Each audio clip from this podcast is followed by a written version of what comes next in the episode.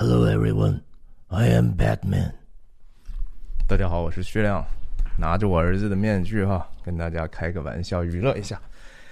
看了新上映的《The Batman》的电影，中文名好像翻译叫《新蝙蝠侠》是吧？跟大家聊一聊这部电影的一些故事啊、剧情，但是应该没有什么剧透，因为这种超级英雄电影嘛，也无所谓剧透。我想剧透，我感觉都没办法剧透，反正也死不了的呀。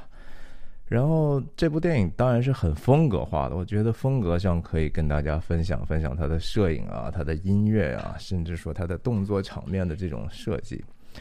然后也聊一聊这个新蝙蝠侠的这个故事或者说角色的这个厚度，因为它这些故事里头投射了很多美国当代或者西方当代很多社会经济政治的一些情绪在里头。它到底这个投射的是不是一个好的对现实的一种解读，或者是解决方案的一些建议呢？那也可以聊一聊这个电影里头蝙蝠侠嘛，他的一个人物的特质是说他是一个含着银钥匙出生的这么样的一个孤儿哈，不是孤儿吧？就是说他。早年丧父丧母，但是其实又非常的富，对吧？这是一个有阶层的问题，然后这就涉及到一个所谓的父辈的罪性的问题啊。这个其实就是，呃，我们的原罪啊，在这个蝙蝙蝠侠这个整个的设定，从一开始到漫画到后来不断被翻拍的电影电视里头，都是一个永恒的主题。然后也可以跟大家聊一聊啊，我觉得。这部电影和诺兰的那些，特别是《黑暗骑士》的这种，到底孰孰高孰低呢？对吧？介绍一下我自己，我叫徐亮，我人在美国加州旧金山湾区，和大家时不时通过电影和泛文化的话题，呃，探究人生的意义。我这个频道最近发了很多呃关于。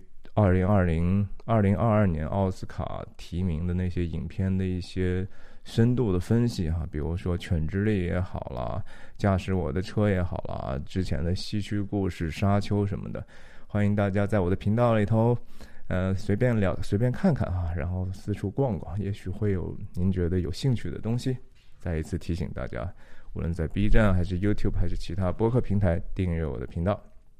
我我的分享的风格就是边说边想，边想边说，一般也没有一个具体的文稿，然后我是一镜到底不剪辑的哈，我中间说错就说错了，那大家如果觉得我啰嗦的地方呢，就请原谅。当然也有观众鼓励我说啊，我也挺喜欢这样娓娓道来的风格的，在这个时代短视频大家注意力这么短，也挺特别的，谢谢哈。我觉得这些话我是最真正最爱听了，但是 anyway。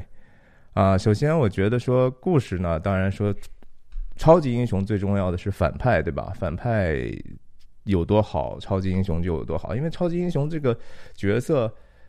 它是从头到尾不会有太大的变化的哈，它不像很多的其他的故事片和剧情片，那个主人公要经历一个这样的一个英雄的旅程，他要从原来的状态，因为中间的种种艰辛，然后到了一点就 epiphany 哈，突然有一一下子悟到了，然后他整个的内心世界就转变了，然后他这个角色就成长了，电影就结束了，然后我们观众也是随着这样的一个角色的旅程去成长，或者得到一些。新的一些对自己和对世界真相的一个认识嘛，但超级英雄电影就非常难，对吧？他们本身其实已经非常的固化了，超能力已经在那儿了。那他们怎么能够变化呢？他们即使有变化，也是 incrementally 的变化，非常非常小的，对吧？而且这个在商业设计上，后面还有很多。哎呀，我还要拍续集，你不能老变呐。哦，这一集你你三部曲，你第一集变了一点儿，第二集又变了一点儿，第三集又变一点儿，那三部一大变，十部一小变，这个就是不是很科学哈。所以我觉得，当然就就得看这个反派是多么好。反派在这一集里头。我相信这是一个新的三部曲啊，这是新的三部曲的第一部。主要的反派是谜语人哈，Riddler。其实 Riddler 早以前也都被拍过哈，在比较老版的时候，像蒂姆·波顿啊，还是乔治·克鲁尼那版，是金凯利演的谜语人啊，那个穿的绿绿绿的衣服和那个变脸也差不多的，很歇斯底里的，一一看就是坏人的风格哈。这一次当然说，这个谜语人就其实借鉴了非常非常多已经 在大屏幕上被尝试过，而且被成功已经很成功的一些设定。其实他很像这个大卫大卫芬奇的。七宗罪的那个家伙啊，因为他是一个逐个需要你去拼凑所有的线索之后，然后才能了解他想讲述的这样的一个呃宣言的意义所在哈。所以它是一层一层非常，然后包括那个有非常非常多的文字的表达，这是我觉得这个电影其实 挺痛苦的一个地方啊，就是有经常来封信对吧？哎，给蝙蝠侠的一个贺卡，你得打开，你得阅读，然后。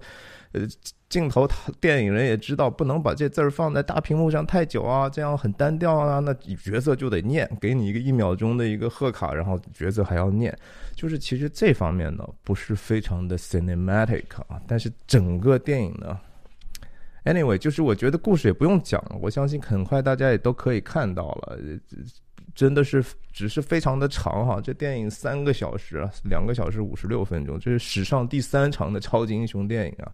其他的可能就是什么 End Game 啊什么的，这样吧，我先总体上给大家一个印象，这这样电影怎么样？我觉得说制作是非常精良的，真的非常的精良，绝对值得去电影院去看哈，因为这个这还跟他的风格有关系。呃，但是呢，就是它好不好呢？我觉得见仁见智。我只是觉得它看起来似乎很深思熟虑，然后想讲述的很多东西啊，其实它没有那么的。深思熟虑，这是我的一个基本的评价，就是他显得好有智慧啊，对吧？显得好深奥啊。但是你仔细一琢磨呢，哎，就是个样子吧。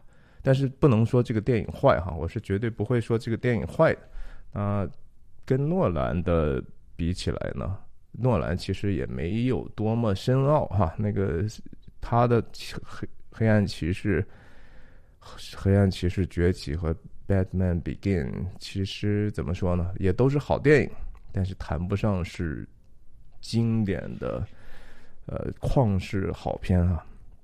呀，这这个 Drift 的太多了，说说这个风格吧。这个其实这个我背后这是官方的海报哈，这海报用红色，我实在是不明白，这是。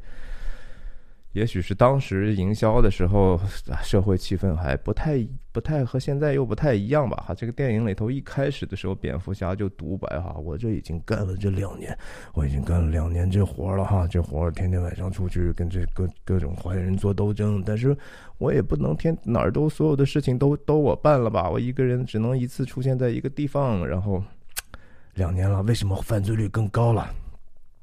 这这这这用独白作为一个开场第二个 sequence 啊，第二个段落其实蛮冒险的哈。我也觉得说哇，这导演还挺有 guts 的，挺有胆量的，这么玩。一开始的时候你也觉得还可以，然后结束的时候又是一段独白哈，这是一个有呼应的这样的一个设计啊。但是刚才说到这个两年的问题哈。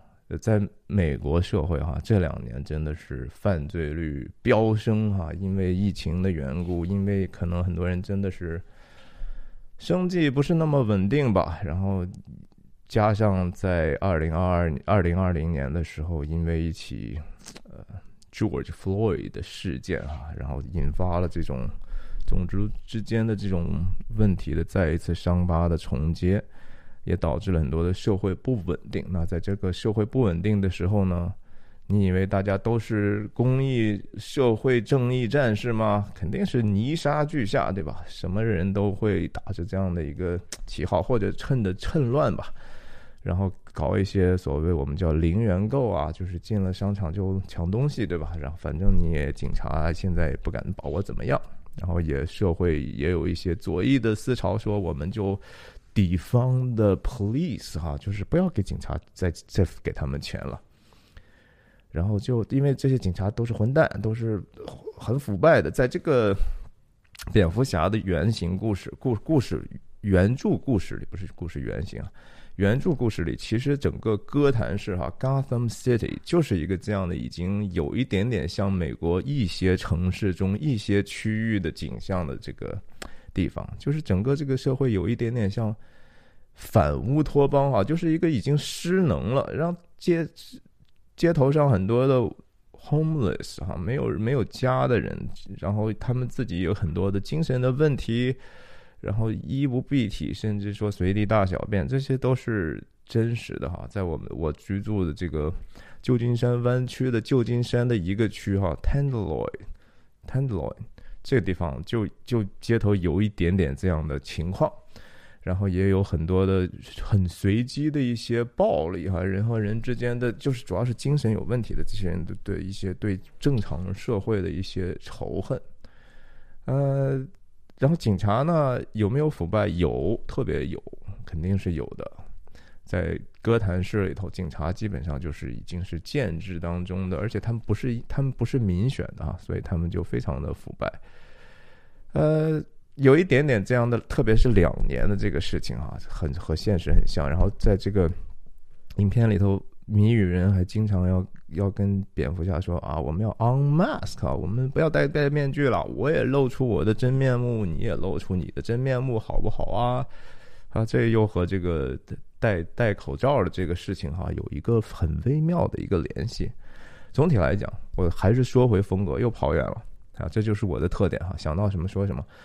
摄影方面哈，这电影的影调极其的黑暗和阴郁，这可能是最黑的蝙蝠侠了哈，这个可能是最接近原著漫画希望表达那种感受的那种影像风格，几乎所有的场景。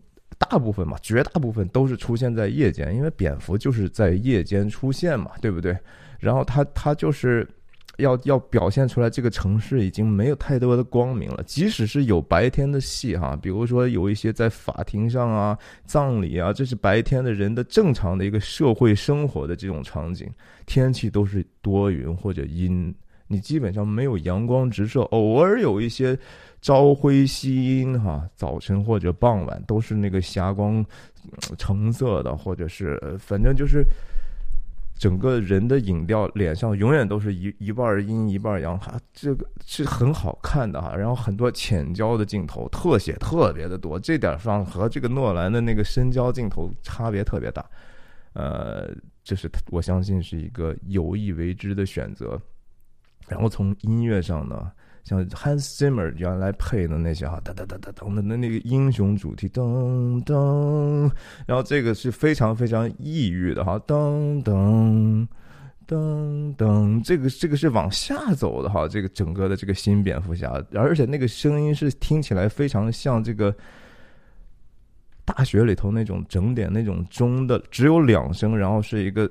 一个往下走的比较压抑的这样的一个一个一个声调，这个这个主题的声音，这个音符会反反复复的出现，然后它非常的，它不像 Hans Zimmer 那样，就是完全都已经在你脸上了哈，那个小丑那个哒哒哒哒哒哒那那个种噪音的那种东西，然后蝙蝠侠当起来，感觉他已经飞翔起来的那种激昂的东西，在这电影里头很少。一切都是非常非常的在底下的哈，它它是一个，它更像是一个黑色电影哈，film noir，非常 film noirish，就是它是一个基本上是一个黑色电影加一个心理惊悚片的这样的一个套路哈。这当然是我觉得总体来讲，这种电影看起来比那个漫威宇宙 MCU 那些高级太多了哈。我宁愿说电影院里头。当然，为了孩子的话，我们可以有一些 MCU，对吧？但是如果说成人看的，让人觉得说哦，这东西还能值得你去呃想一想的哈，那那这个当然是影影像上和故事上和这个深度上，还是要比漫威那些要强。但是它要从娱乐性来讲呢，又确实不如，首先还不如诺兰那三部曲啊，诺兰那三部曲，咱们就。再往那个动作场面扯一扯，像诺兰拍《黑暗骑士》的时候，那是在芝加哥啊，还有伦敦希斯罗机场那个隧道啊等等地方取的实景啊，那基本上就是因为有钱嘛，对吧？诺兰那人家都是最顶级的世界级的导演了，那整个那个整个片子的预算肯定要比这个。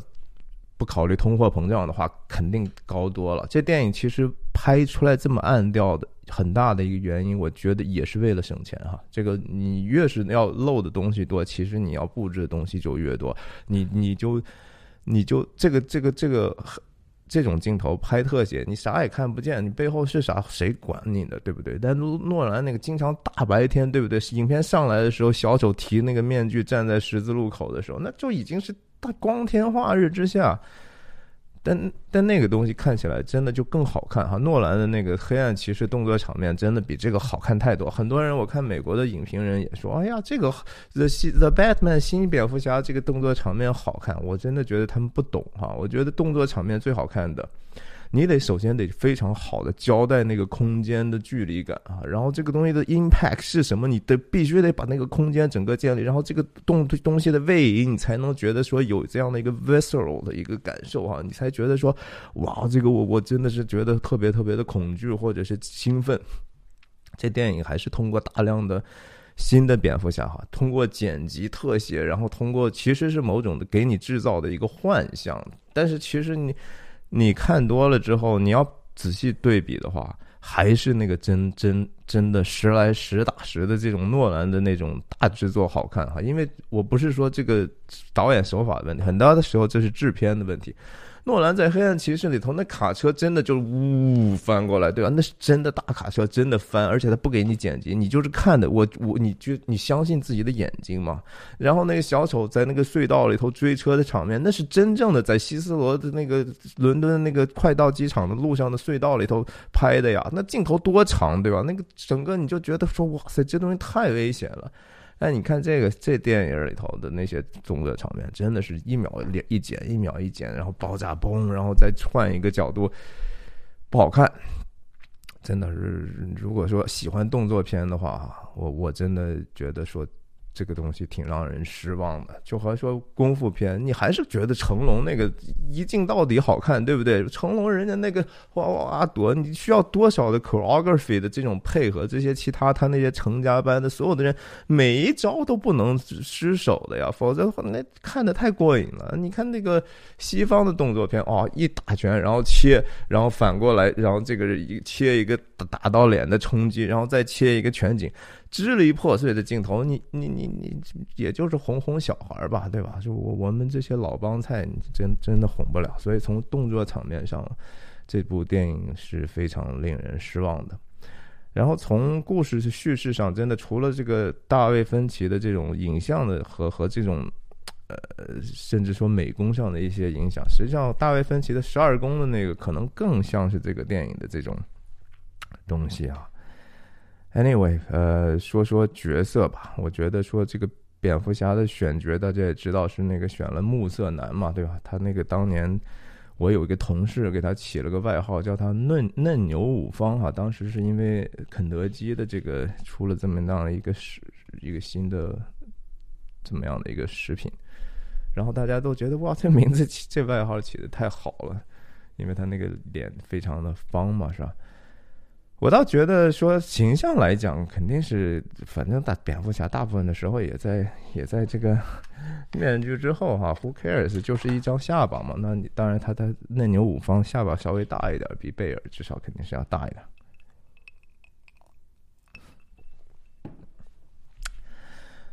他的主要的特点，我觉得就是说。你感觉布鲁斯韦恩少爷和这个蝙蝠侠呢没有太大的差别哈，就是戴不戴面具，反正就是很很丧，就是只是摘了面具就更疲惫，因为打了一圈了是吧？然后这次很大的一个不同是说，他摘了面具之后呢，那个黑眼圈是有黑眼影的哈。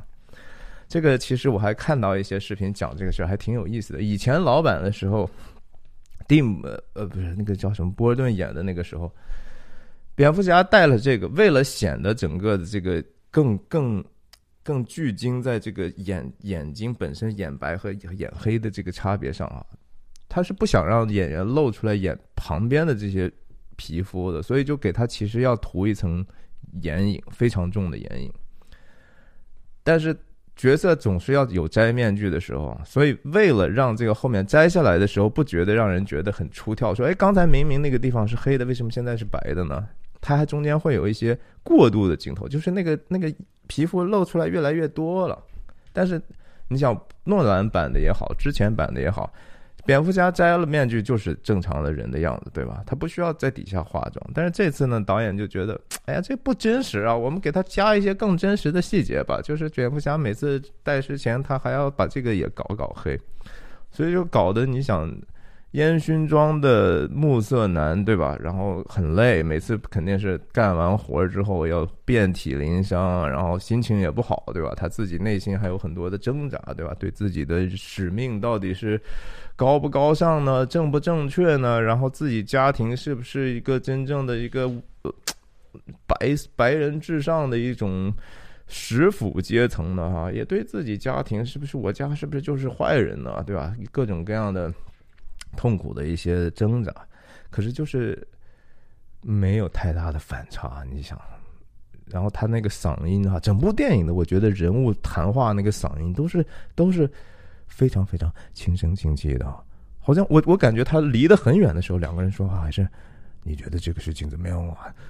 我空间感就不对哈，这是一个风格上的一一种渲染，我还宁愿喜欢贝尔那样非常做作的 I am Batman 啊，那个我觉得嗯挺有意思，然后不。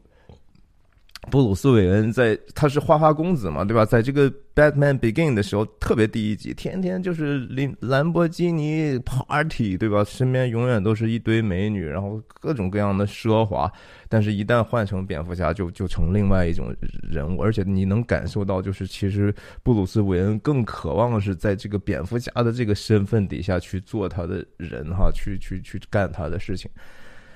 呃，这个这个这个这样的一个设计，就是帕丁森首先在电影里头基本上没有笑哈，我我是印象里头一次都没有笑，但是我太太说好像笑了一次，因为可能这人可能笑起来也也许是牙不好吧，然后就不是很招人待见，也许。但你看贝尔笑的是非常非常的可爱的，对吧？贝尔其实牙也不好，但是笑起来就非常的迷人，所以这个角色 这是这个蝙蝠侠缺乏。反差的一面，然后谜语人呢是保罗达诺哈，这个家伙专门是演各种让人不讨不招人待见的角色，但是他演的最好的之一是 P.T.A. 和保罗托马斯安德森如如血将至吧，血色将至，There will be blood 里头那个假先知哈，那个假预言家、假牧师，那个特别特别讨厌的虚伪的一个，然后自己聪自以为聪明，最后被被干死的那个。牧师、假牧师、乡村牧师角色，呃，当然他就是不招人喜欢，对吧？呃，所以我也感觉最后当他露出真容的时候，那我可以接受吧，就是也没有说觉得有多么惊艳啊，和那个希斯莱杰的 Joker 那还是完全不一样的 level，因为 Joker 那种角色。希斯莱杰的小丑啊，那真的是你没有见过那样的表演，那怎么能够人的声音是那样的一个嗯操纵出来的东西？然后他那个任何那种抖动啊，那种哎呀，每一块肌肉就就非常非常的可怕和令人印象深刻。然后你觉得那样的一个反角哈，他自己也说哦，我我你看见了我像是有计划的人吗？对吧？他也不在乎钱，你什么东西都没有办法收买他。那个疯狂，那是一个一个完全不在人世间的一种邪恶的一种表达。但后来的蝙蝠侠或者超级英雄电影都有一个什么问题？包括这一部哈，特别是这一部，他有一点点想把这个变态哈正义化的倾向，就是说，呃，这也是西方整个的一个问题，就是。觉得这些所有可怜人都是完完全全是别人的错哈，就是说他们变成这样，其实主要是因为外界环境的问题和他们他们自己其实也没有什么办法，这我觉得是不对的哈。这这种这种想法，对于孩子的教育来讲，就是说啊，你就做你自己吧，然后你就呃。反正就是他比较不强调个人的责任和自己应该去克服苦难那一面，而是永远把这个责怪放在就是这是环境对你的压制啊，这是别人这个整个社会对你的不公，谁谁对你不公呢？我也不知道，反正就是社会。嗯，这个电影的里头的反反派的这个心态其实是差不太多的哈。我我当当然觉得从剧情上非常非常我非常喜欢的一个设定是说谜语人。作为一个同样是孤儿哈，他他看待这个布鲁斯韦恩也是同样失去父母的这样的一个人，他是孤儿对孤儿的一种一种对抗哈。然后这个这个就联系到其实故事原型就是亚伯该隐的这种。谁是那个被被 favor 哈？谁是被上帝所宠爱？谁是那个被弃绝的？是这个为什么拣选他不拣选我的这样的一种嫉妒哈？这样一种除了嫉妒，还有很多很多其他的层面的东西。我在我的以前的视频里头，无论讲冰雪暴也好，还是讲其他电影也好，反反复复出现了这个该隐和亚伯的这个事情，在这个方面的剧作上是非常非常成功的哈。这个谜语人跟布鲁斯韦恩。或者蝙蝙蝠侠在最后，他隔着这个监狱之门的这场对谈，就是你，哈，原来你爸爸、你们、你家族啊，做慈善搞那个 renewal 哈，一个就是说扶助孤儿的这样的一个东西的一个项目，啊，看起来一切还都挺好的哈。我也是孤儿，我指望的这个东西呢，结果怎么样是吧？是他，你家人是在街头上被打死了。但是为什么一夜之间，所有的人的注意力都放在了你身上呢？好，看起来你好可怜哈！你布鲁斯韦恩如今失去了爹娘，你然后媒体就不管我们了，然后这个项目就被一帮王八蛋操纵了，是吧？没有人真正做慈善了，所有他们的人。不断的拿钱，这谜语人是在这个 整个项目里头给 City 哈，给这个 Gotham City 城市做会计哈，他知道这些账，然后他看到所有的人都不诚实，所有的人都是为了自己利益服务，想办法能拿就拿，能偷就偷。说你看，我们那些孤儿，然后冬天和老鼠在一起，对吧？然后每一年冬天都有小孩冻死。为什么对吧？同样是孤儿，哎，我觉得那地方的剧作当然是非常非常好的。我不知道是不是原著小原著的这个漫画就是这样的，但是他他他终究他表达出来的这个东西是一个理性之后把这个一些怨恨去正义化的东西哈。然后他也没，他也同时没有就是提供任何可能的解决方案。他的解决方案就是变成恐怖分子。其实恐怖分子。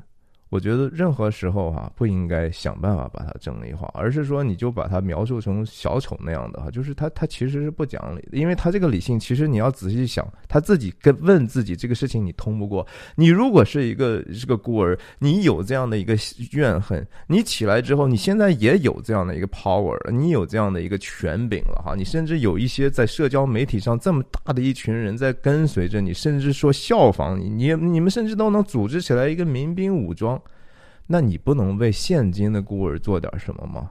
有没有啊？你做啥？你就无非就是把其他地方爆破了，把整个城市毁掉，这就是你你所谓的，就说我孤儿昔日孤儿，今天，呃，我因为你们当时让我失败，遭受这样的痛苦之后，我就反过头去，我迫害不到你哈，我迫害不到你布鲁斯韦恩，我就破坏普通的人，对吧？你能伤害到精英吗？呃，精英你伤害不到嘛，对吧？甚至你连猫女那样的人，人家都伤害不到。人连猫女是什么逻辑？就是管他这个世界的，反正我我的朋友受受受罪了，我自己去想办法复了仇。然后咱们他跟蝙蝠侠的。建议是啥？咱们就偷那些基金经理的钱，把那些 CEO 的钱都卷跑了，咱就走呗，对吧？猫女这个角色也在这个电影里头，在这部这个电影里头，我觉得没有 moral standing 哈，他没有一个道德立场能够让你去站他的立场。就是那一句话，我们就卷上钱跑了就完了，哇，那。那你你你就觉得说你你比那个马马罗尼啊或者 Falcony 啊这些黑帮老大或者是洗白的这些政坛背后推手又有什么样的一个 morals 的一个更高的东西呢？没有嘛？你你和他们完完全全一样啊！只有蝙蝠侠这个还是蝙蝠侠是因为自己家太有钱了！你们。老子不在乎钱，所以嗯，没有什么力量可以腐蚀我，我也不是你们当中的一份子，然后我也不愁吃不愁穿，所以我要去搞我的正义事业啊！这是蝙蝠侠这个角色天生注定的一个东西，所以就是这这几个角色哈，猫女也好，反角也好，还是有一个天然的，你看完觉得说，哎呀，这个还是差点意思，差点什么意思呢？这个东西我刚才可能只谈到这个皮毛，我觉得真的是它不够好。另外。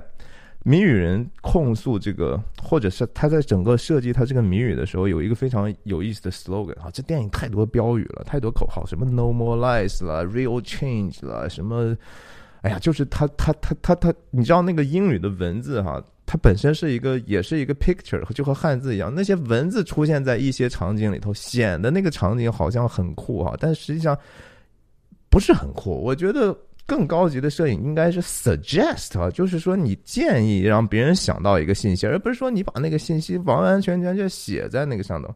当然这是剧情的需要。Anyway，有一个剧有一个 slogan 写的什么呀？就是呃，以 the sin of your father 哈，就是你你父亲的一个罪罪嘛。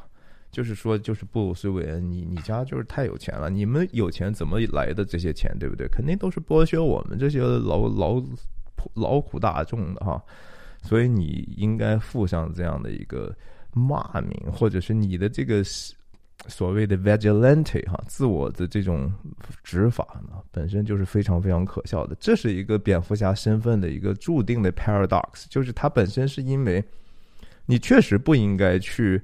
因为自己有超能力，就在规则之外行事嘛。这是，但是你同时也知道，根据这个现有的规则，这个地方已经烂透了，你没办法做什么。所以你你你就说 OK，那我只能呃改头换面，让人不知道我是谁，我去做这样的一个事情。他有既有这个很高尚的一面，同时他有也有让普通人觉得害怕和憎恶的理所当然的一面。这是这个漫画角色的这个核心。但是谜语人似乎是知道。蝙蝠侠就是布鲁斯韦恩的哈，然后他在试图去戳穿他的这个，就是说你的这个虚伪，你的这个正义其实也站不住脚哈。这个事情实际上是它是一个很好的一个挑战。可是呢，我觉得说另外一个信息其实是，或者说主创也没有仔细想的是说，The sin of our father 同样适用于谜语人。请问你沦落为一这个孤儿？那么多，你被抛弃，你你被这个你的不负责任的父亲抛弃的时候，这里头有没有 the the sin of your father 呢？你父亲的罪过就不算了吗？如果说布鲁斯韦恩他爸是，也许是啊，就无论无论是说精英的这种自我自自我服务哈，自 self interest，然后自私，然后虚伪，那你爸爸他你们的父辈呢？不就是说？完完全全的追求一个短暂的快乐，然后不负责任，沉溺于各种各样的简单的快乐里头，然后不承担培养你、教育你，甚至养育你的责任呢？啊，如果说蝙蝠侠值得去去被惩罚的话，那你觉得说你你的这个东西就是完完全全不会想到说你之前的这些父辈的问题吗？还是要把责任就是推给？别人的家是吧？哇，这个这个，我觉得是一个非常容易的一个一个情绪。这种情绪不需要人的任何努力就有哈，人天生就是这样的。王侯将相宁有种乎？对吧？凭什么这个东西他做的，他开跑车，他开 party，他泡美女，我他妈什么都得不到？这个还用努力吗？你天生不就是这个德性吗？你就是这么想的呀。我们每个人都是看动不动就是这么想啊。对吧？那个东西没有超越的力量，所以他这个这个反角就是说。他还和这个七宗罪那家伙不一样，七宗罪那是一个真正的卫道士啊，那是一个疯狂的卫道士，就是我我追求这个世间绝百分之百的公益哈，我是追求那个更高的东西，你们所有人都是垃圾哈，你们不是贪婪就是淫荡就是贪吃，反正我什么都看不惯，我要洁净这个世界，然后我就用我自己，就是我把自己也算进去，然后他还挺有自省精神，对吧？七宗罪里头其中的一个罪嘛，他他自己是嫉妒嘛。那是因，所以才这个七宗罪这电影才非常非常伟大。然后从这个剧情上来讲，从那个整个老警长和布拉德皮特、摩根弗瑞曼和那个皮特那个角色之间的那种代际的张力哈，那种一个对过去价值的那种缅怀，对，然后另一个是新一代人起来的那种冲劲儿，然后再加上那个格温尼斯帕特洛演那个太太，整个那个整个的那个剧作真的是。比这种蝙蝠侠这种电影实在是高明太多太多啊！这种东西根本都没办法和七宗罪的皮毛相比，所以他们也很知趣的哈，在这个影视的非常不火热的二月，把它放出来哈，因为这东西不可能得什么奖哈。如果说有人说这是一个 masterpiece，我看到很多美国影评人，我肯定是他们拿钱了，说这是 masterpiece。我说你开什么玩笑？这是 masterpiece，这不就是一个比较风格化的一个娱乐片吗？华纳就是特别擅长做这种电影，是 Joker 啊，然后这种。呃，有一点点黑暗哈，这种东西捞个偏门，就是比师门再主流一点，但是比这个迪士尼要要要要另类的多的这样的一个一个路子哈。说起来另类了，我再跟你扯扯电影里头的一个非常非常有名的一首歌的运用哈，涅槃乐队 Nirvana 的 Something in the Way 哈，那个歌我不知道有多少的年轻观众有印象哈。Underneath the bridge, tarpil spot a leak, and I. 然后他那个歌的高潮不是副歌部分，就 something in the way，嗯，something in the way Something in the way，哈，这是那首歌的 title 歌名。这首歌本身可以就可以单独解读了哈，是真的是这个歌非常非常的神秘。但在这个这个歌呢，在电影里头出现了两次，哇塞，恨不得就成了这个电影的主题歌了哈！那歌首先是一个非常低低叫什么低吟浅唱的那样的一个 whisper 一样的东西啊，主唱自杀那个年轻的天才哈，Kurt Cobain。然后关于那首歌本身就是另外一个故事，比如说他他说。啊，这个东西可能是和我我我这个有一有一些 homeless 的经历有关系的。我也曾经流流离失所，然后住在桥底下，然后我呃搞了只能喝这个桥桥底下滴下来的水，然后我钓鱼，然后我吃鱼，因为呃那那怎么唱的叫 It's okay to eat fish cause they don't have any feeling，就我。吃鱼是 OK 的哈，吃点鱼吧，因为反正鱼也没有感情。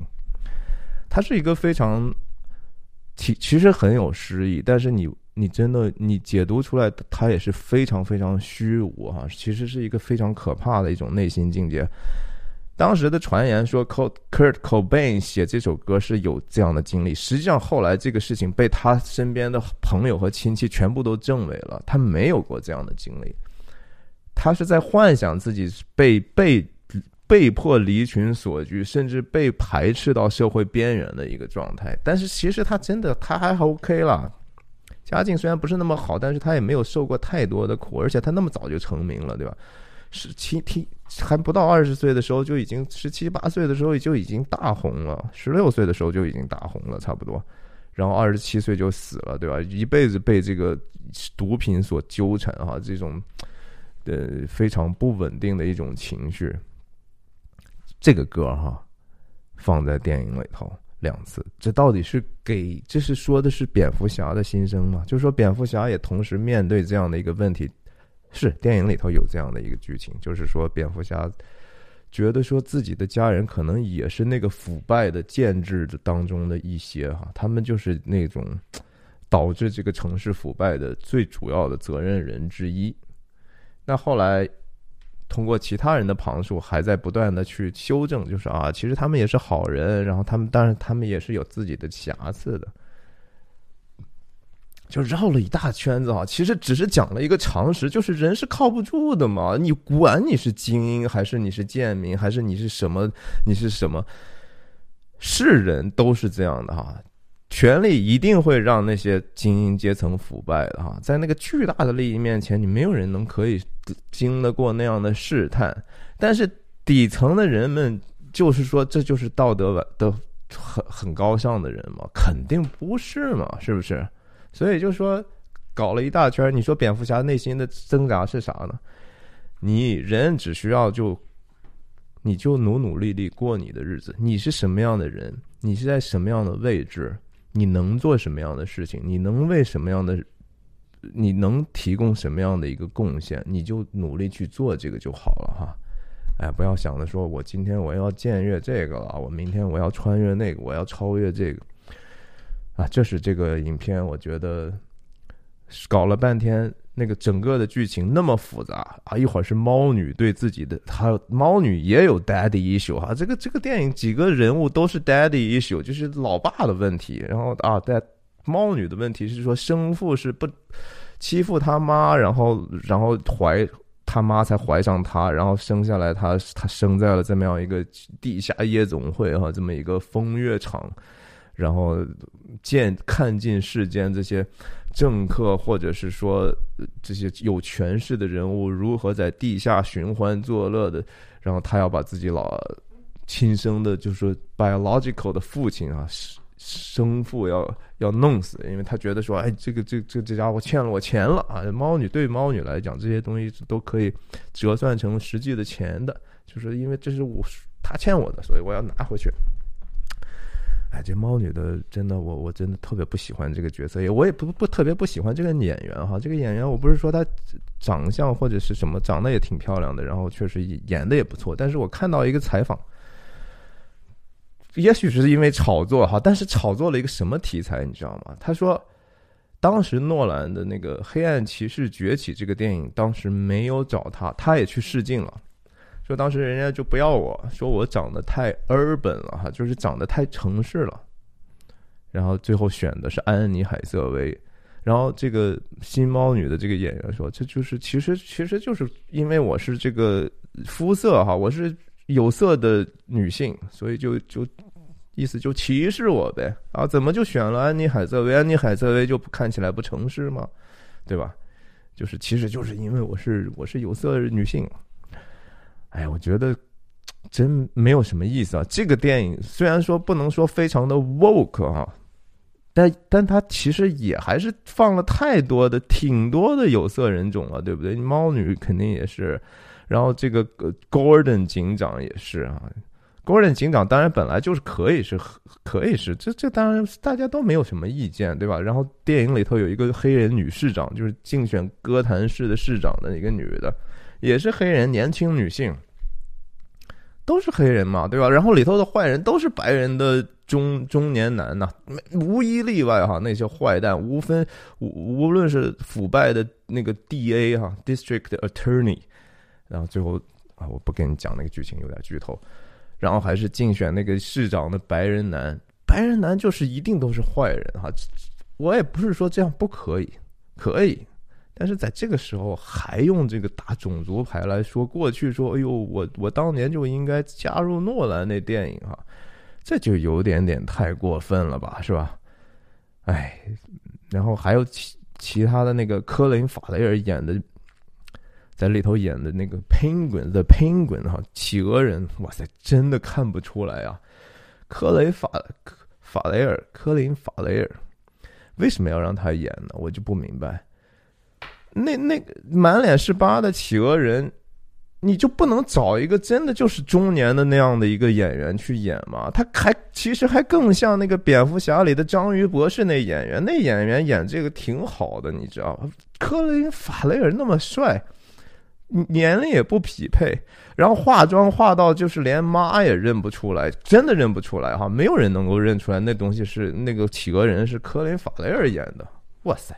我就不明白这些制片人怎么想的，就是说让人就是有一个哇，好厉害啊！你们的化妆，问题是你化妆是厉害了，那克林法雷尔不需要演了呀，对不对？那都是都都是一些你们贴上去的东西，你找这个东西，我那克林法雷尔也是脑子进水，你演他干嘛？那东西有你的任何一毛钱的影子吗？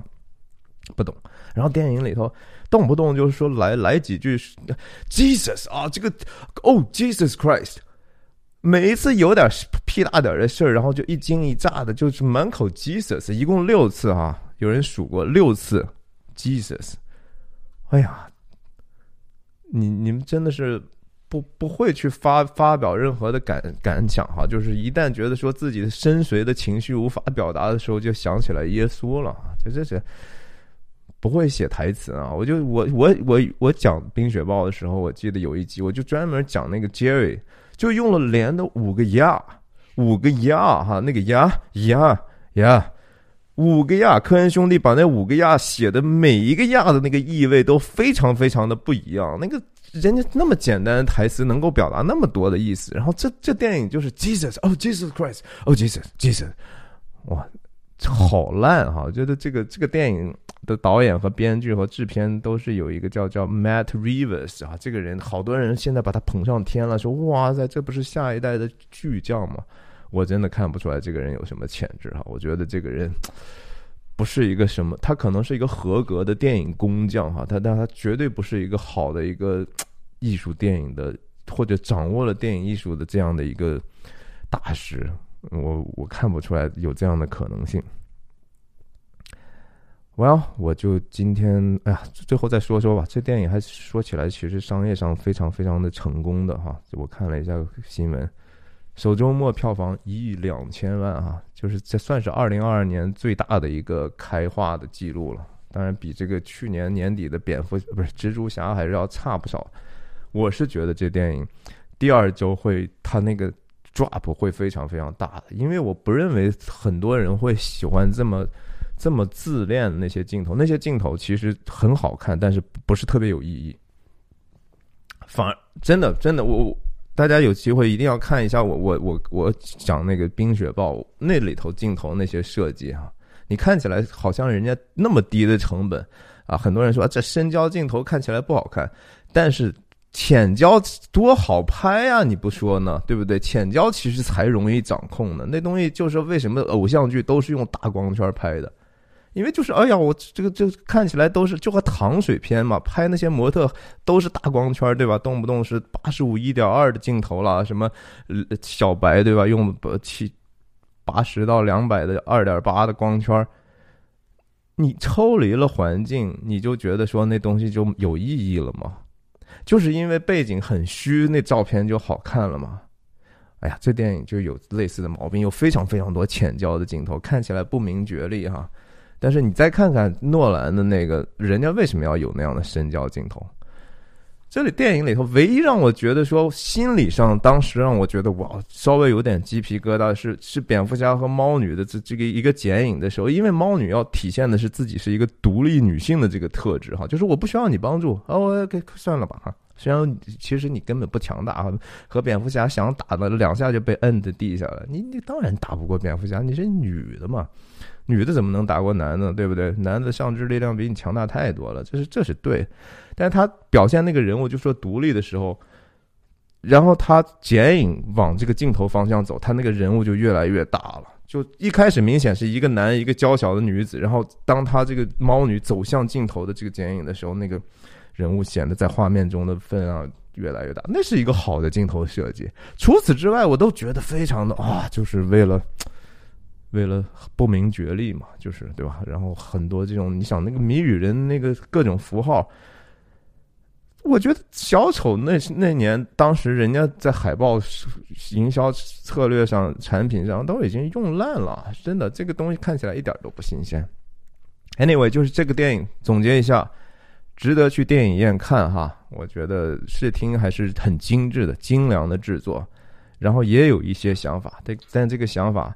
真的不是那么的高级，呃，从娱乐性上，我觉得我还更喜欢蜘蛛侠的那个新的新的那个电影。然后他和诺兰的 trilogy 三部曲比起来，我个人觉得比不上啊。我觉得是慢慢时间会证明。那我今天就分享到这儿，再次提醒大家，如果第一次来的话，订阅我的频道，再见。